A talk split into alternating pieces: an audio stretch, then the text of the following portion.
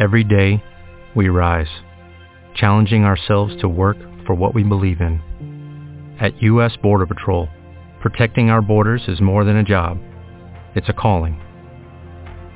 Agents answer the call, working together to keep our country and communities safe. If you are ready for a new mission, join U.S. Border Patrol and go beyond. Learn more at cbp.gov/careers. Bueno, buenos días. Eh, llamamos de, desde Discapacidad en Marcha y vamos a hablar con Sandra Gil, que está al otro lado del teléfono. Hola, buenos Hola. días, Sandra. Hola, buenos días. ¿Qué tal? Muy bien. Aquí estamos. Bueno, pues si te parece, te voy a hacer unas preguntitas, ¿vale? Muy bien, muy bien. Vamos a ello. Bueno, eh, eres la coordinadora de la asociación Alter Valencia, ¿no? Eh, Eso es. Bien, y nos gustaría que nos comentaras eh, mm, cómo se encuentra la situación del sector de la atención a personas con discapacidad y cómo están afectando los recortes a la asociación. Bueno, pues imagínate, estamos, llevamos un año y medio sufriendo bastante. Eh, la entidad, la verdad es que en el último año ha notado mucho el tema este, ¿no? De recortes. Nosotros nos afecta concretamente ya no tanto en el tema de nóminas ni, ni sueldos porque los recursos humanos de nuestra entidad, nuestra asociación es una asociación pequeña, entonces no no, no, no, afecta tanto al tema de, salarios, pero sí nos afecta a todo el tema de financiación general de la entidad en cuanto a los programas y servicios que llevamos. Eh, estamos sufriendo recortes desde convocatorias que ya no se hacen o incluso proyectos que han llevado cinco o seis años y que luego se han, se han esfumado, ¿no? Han quitado las convocatorias. Yo trabajo para un centro de día y estamos en una situación similar. Intentamos uh -huh. buscar fuentes de financiación alternativas a través de una serie de eventos ¿no? para poder suplir esas carencias económicas. Exacto. Bien, nos gustaría saber qué, qué es Alter Valencia y a, y a qué os dedicáis. Pues bueno, Alter es una asociación sin ánimo de lucro, eh, comenzó en el año 97 eh, como resultado un poco del trabajo de un grupo de personas de un, de un grupo de profesionales voluntarios que veníamos pues eh, desarrollando diversos programas en, en, otras entidades y concretamente en el año 98 pues eh, se abrió el primer la, nuestra asociación, ¿vale?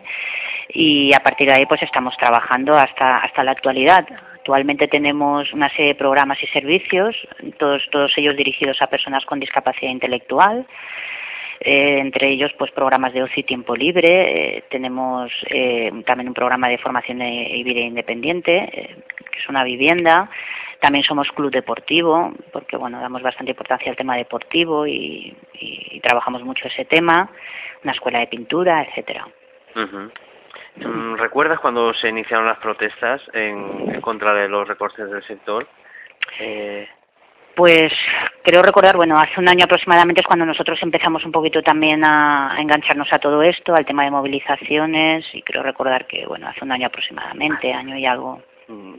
¿Recuerdas también en, en qué tipo de acciones eh, habéis participado?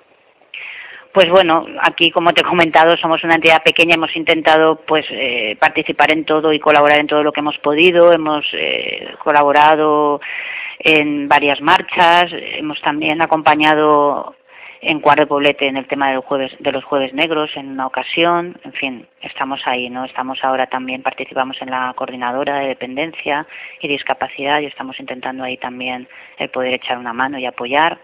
Uh -huh. O sea que... Has comentado de los jueves negros, también manifestaciones, sí. protestas. ¿Por qué crees que debemos realizar este, este tipo de acciones?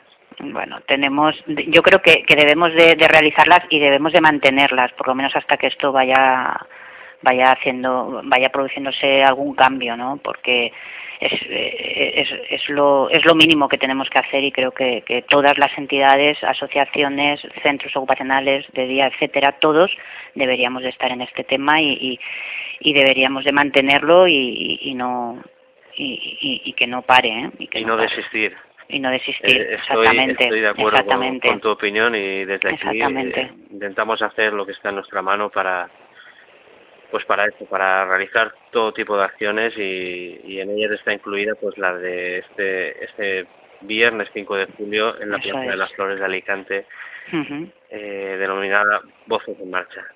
Bien, pues, eh, ¿qué piensas del apoyo de la ciudadanía en general y, en, nuestras reivindicaciones?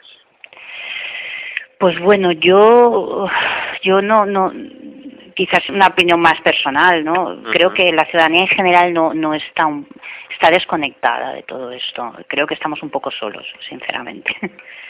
Creo que, que se debería de apoyar más. La gente está un poco todavía pues eso, oye, sabe que este sector está afectado, pero no, no, no veo realmente un apoyo, ¿eh?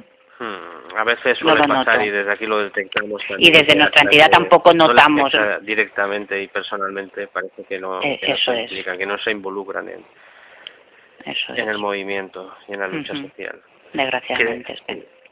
Eh, ¿Crees que se podrían emprender otro tipo de, acciones, aparte de las que ya se están emprendiendo? ¿Alguna idea para poder llevar a cabo? Bueno, yo, yo, yo pienso que, que hay que seguir, desde luego, mm, todas las ideas y propuestas nuevas que se puedan hacer y más, y, y, no existir como hemos comentado antes.